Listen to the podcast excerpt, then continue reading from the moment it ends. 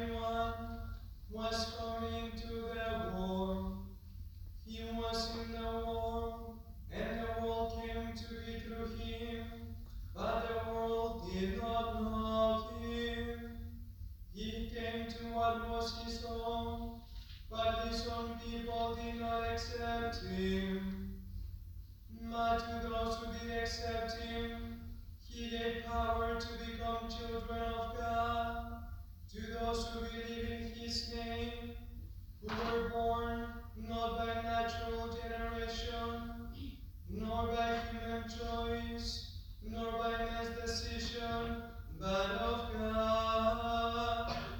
And to the world he came flesh, and made his dwelling among us, and we saw his glory, the glory as the Father's only Son Full of grace and truth, the gospel of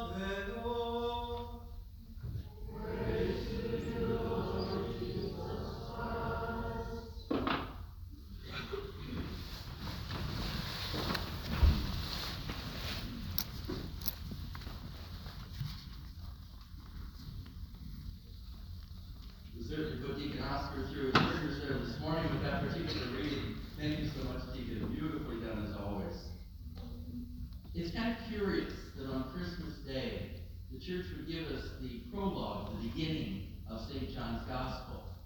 And yet, in a way, it's the most natural reading in the world because it really is a summary of the entire collections of the Gospel texts. The whole Holy Bible really is found and touched upon in those particular words. In that first reading we heard today, God sets the stage for Israel and for us restoring Jerusalem, restoring Israel, and restoring us to a place of prior perfection through his Son. And, and that was a very significant reading. The second one as well. Because that Son is exactly who we know him to be. How does the creed define Jesus? What are the words of our creed that we see, say each and every Sunday that really define the person of Jesus? What those words?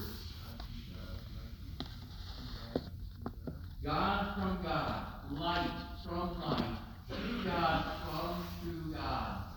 And, and it follows up the fullness of God, uh, the word there that, that God had in his reading, the very imprint of God.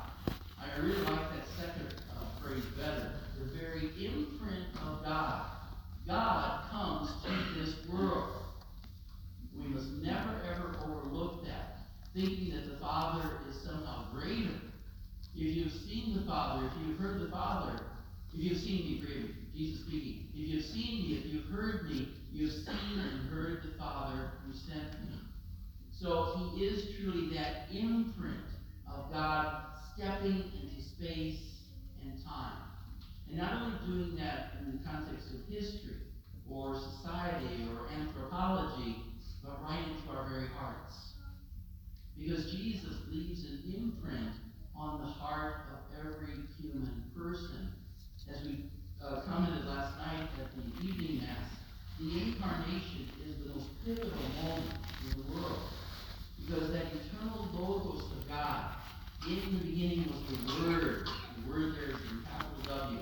So that's that logos of God, that, that utterance of God, that groaning of God, that communication of God. There's a number of different terms that we can put in that space. In the beginning was the Word, and the Word was God, and the Word, uh, me, the Word was with God and is God. And that same Word, that same imprint, comes down to our level. And that's the miracle of Christmas. That the eternal Word of God, the eternal Son, would come into our world, to you and to and leave his imprint on us. And still he does to this very day. Here we are at the end of the year 2023, and he still leaves that imprint on us. Now, what were the things that that eternal word brings to us? What does he bring to us? What were some of the characteristics there?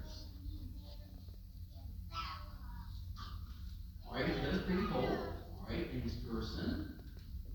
And let's build on that. Keep going. He brings hope. He brings he brings love. He brings he's the manifestation of God's love to us in the world. Good. What a great imprint that leaves. Good. Faith, all right, brings faith, encourages faith, nurtures faith.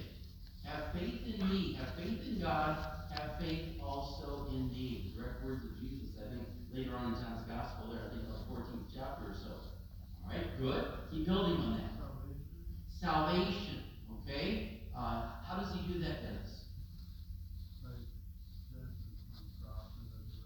Suffering, death on the cross, resurrection from the dead, ascension into heaven. Good, okay? What else does he bring us?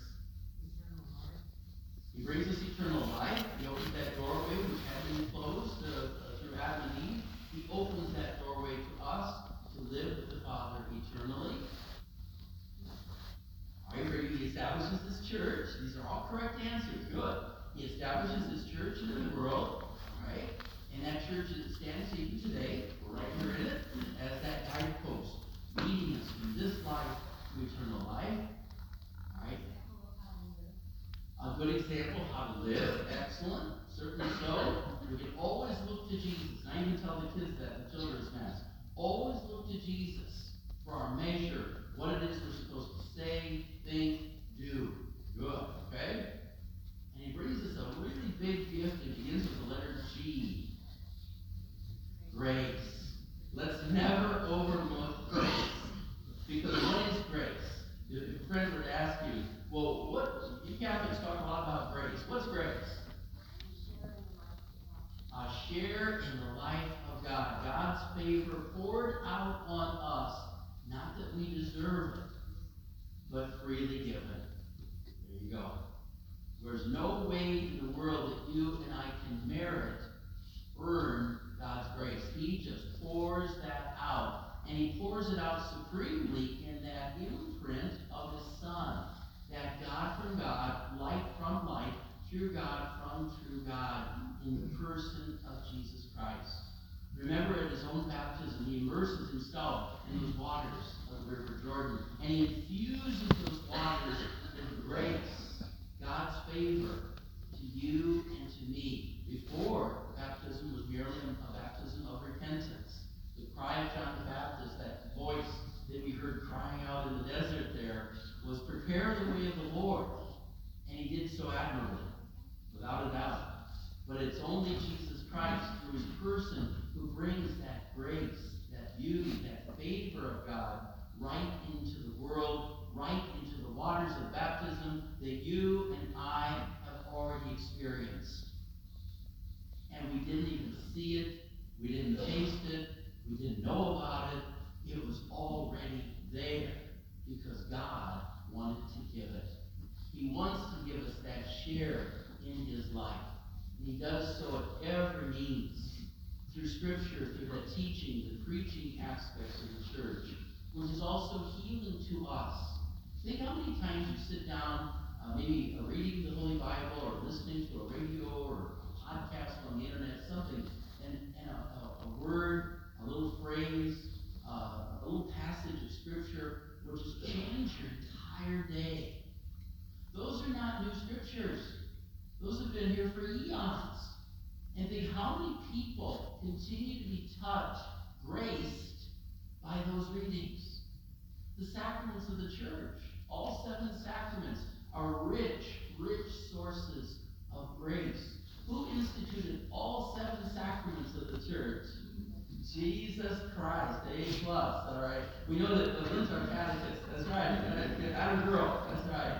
All right. All seven sacraments founded and given to us by Jesus Christ to impart grace. Okay? All right. And also one another. You and I are grace-filled beings if we allow for it. I keep going back to that point over and over again because there's where it breaks down. Because it makes sense for us to maybe draw that strength, that grace, that imprint from Scripture. Or the sacraments of the church, Eucharist, penance, uh, marriage, any of those are sources of grace. But then when we look to one another, we get a little bit of a jaded eye.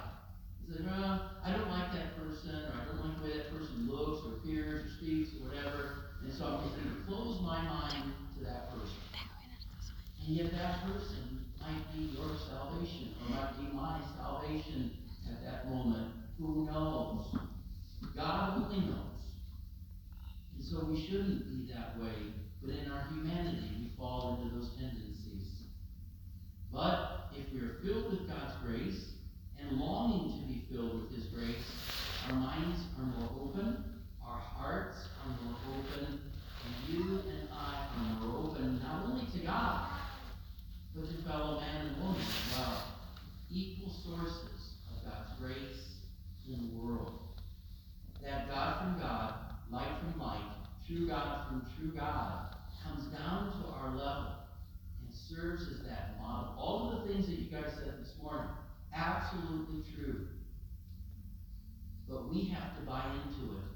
We are the ones that individually, not even as a community, but individually, we have to come before our God and say, Yes, Lord, I will embrace you, I will follow you, I want to think like you, speak like you, do what you do. Give me the strength, give me the grace to be Christ in the world. If we can make that prayer each and every day, God will pour out that grace, that favor on you. And you too can leave that imprint, that God from God, light from light, true God from true God, right here in the world, right now. Praise be Jesus Christ, now and forever.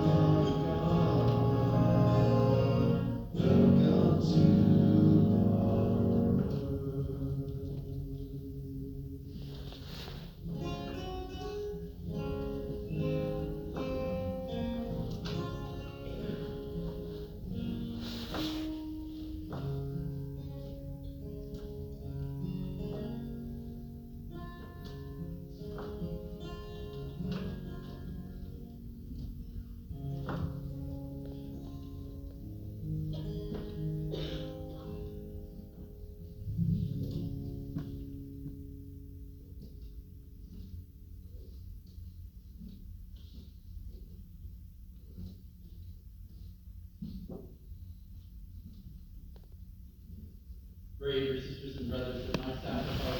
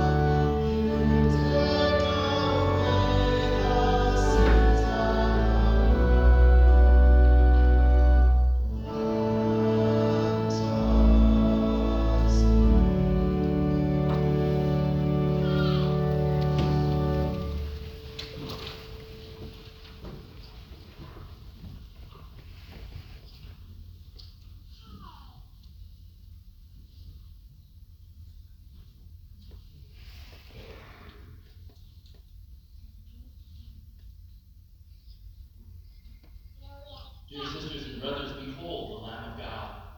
Behold him who takes away the sins of the world, and blessed are those called to the supper of the Lamb. Lord, I am not worthy to be taken into your say a word.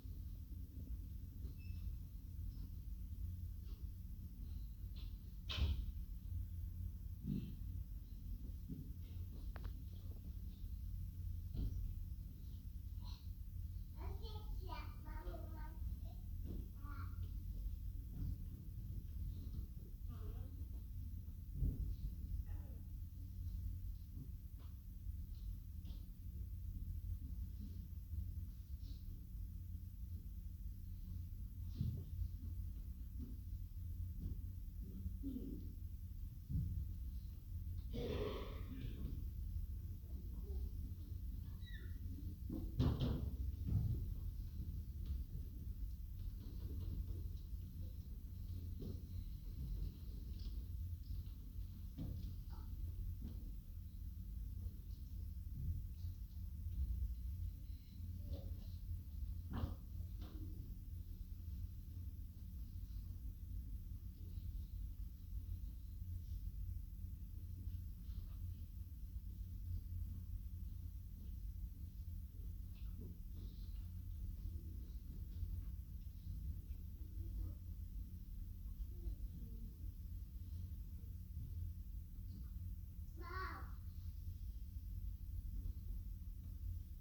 let